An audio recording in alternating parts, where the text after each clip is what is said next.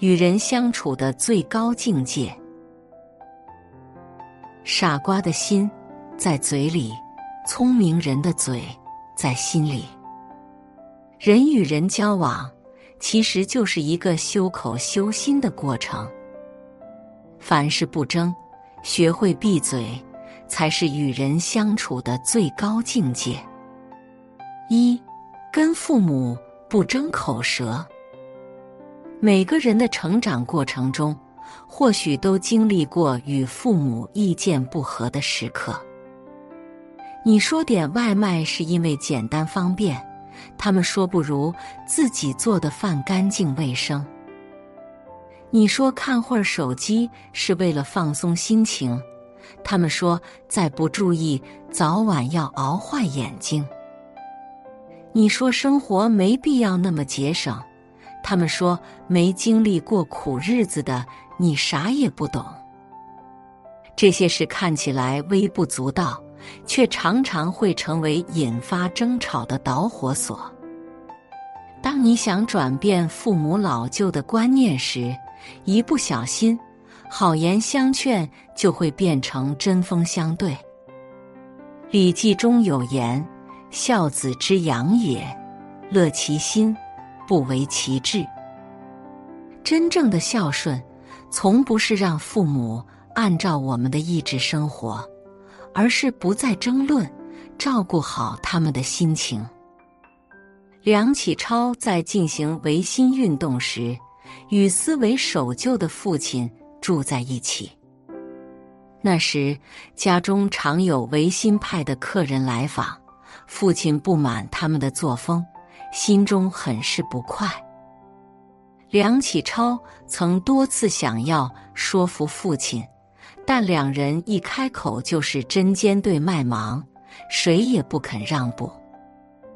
为了不损伤父子感情，梁启超想办法为父亲辟出一间单独的居室。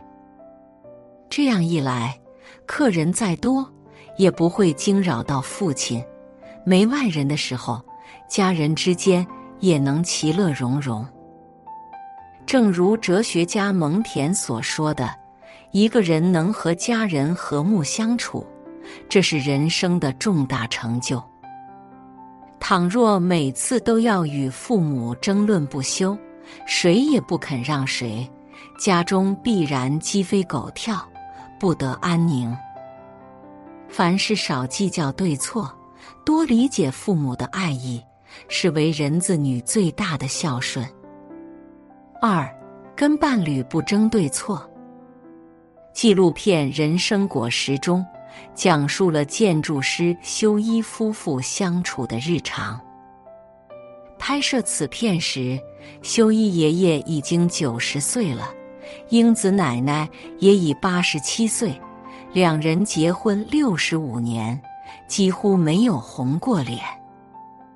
爷爷有点大男子主义，喜欢吃传统的日式早餐，而奶奶更偏向于西式料理。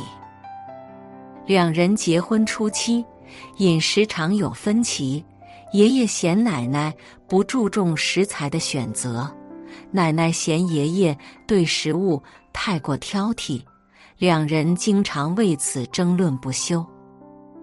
后来。奶奶开始做两份早餐，一份迎合爷爷的口味，一份满足自己的喜好。爷爷也反思自己的行为，为表示感谢，每次都吃个精光。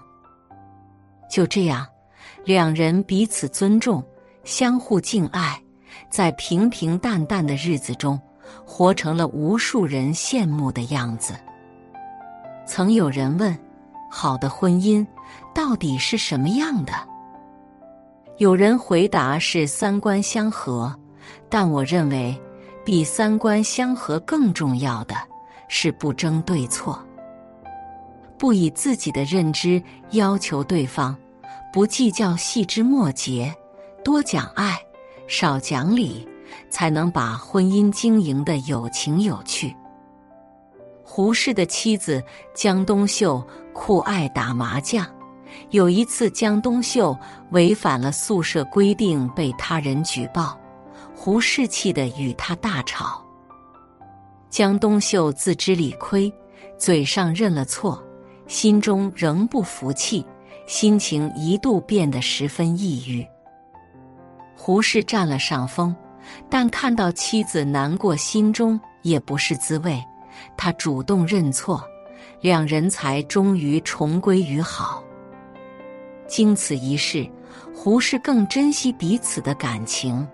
后来他们搬来台北，胡适还专门买了一套房，供妻子打麻将。杨绛先生曾说：“好的婚姻，该演的戏要演，该装的糊涂要装，该和解的和解。婚姻本是一场合作，谁先睁眼，谁就输了。”两个人在一起，风花雪月只是表面浮华，柴米油盐才是生活本质。鸡毛蒜皮的小事，没有标准答案。若有不同的意见，多讲感情，少争对错。在家庭这个讲爱的地方，理解和包容才是走向幸福的真谛。三。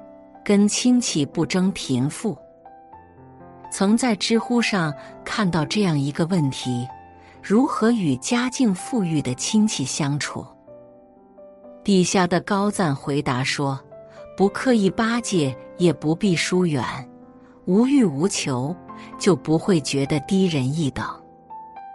亲戚之间，富有是努力的结果，贫穷却不是攀比的理由。”对物质看得太重，一味攀高踩低，心中自然难以平静。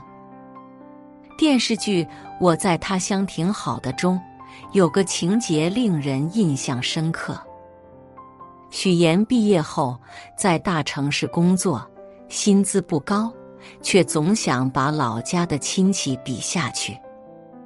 有一次，母亲给他打来电话。他照例嘱咐母亲穿金戴银，在亲戚面前扬眉吐气。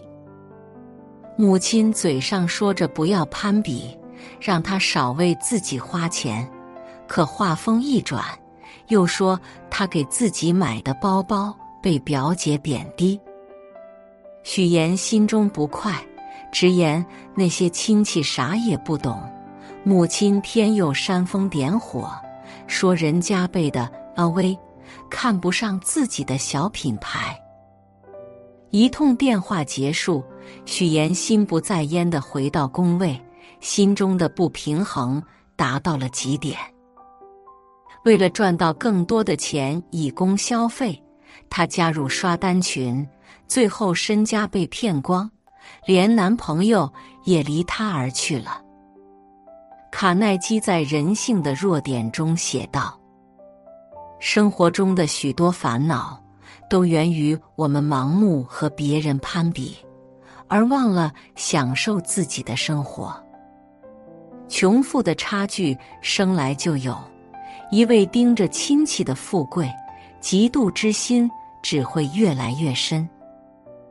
当生活中只剩下攀比。”最终只会是害了自己。学会把目光聚焦到自己身上，多一点知足常乐，就多一分云淡风轻。架好心中的天平，不争不慕不攀比，烦恼自会烟消云散。四，跟小人不争道理。林肯曾说：“与其跟一只狗争路走。”不如让它先走一步，因为打败一只狗并不光荣，但被狗咬到一口，却很倒霉。与小人相处，最忌缠斗。与其喋喋不休争个没完，不如默默远离，乐得清闲。莫言获奖后，大家都称赞他的文章，但除此之外。他在书法上也颇有造诣，因为喜欢书法，他刻苦钻研，融合百家之长，最终自成一派，还创办了许多次书法展览。有人专门来看，却恶意讥笑，说他写得很差，难入名家之流。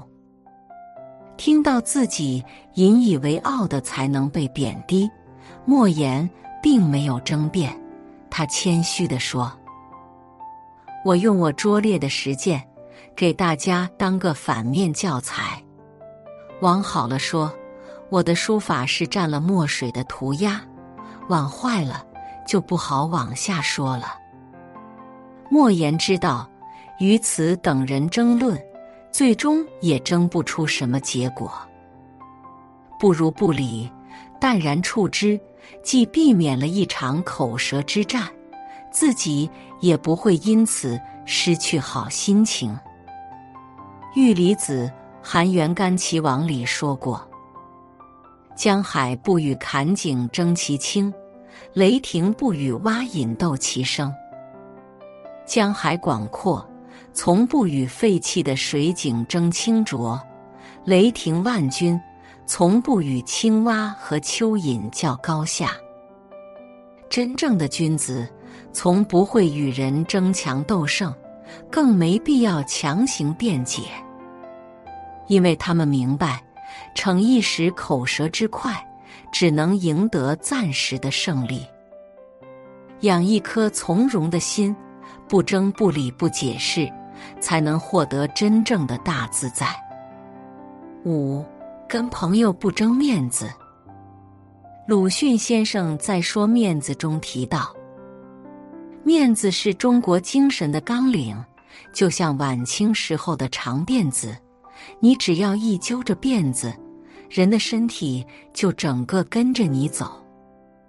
其实人与人相处，最不值钱的就是面子。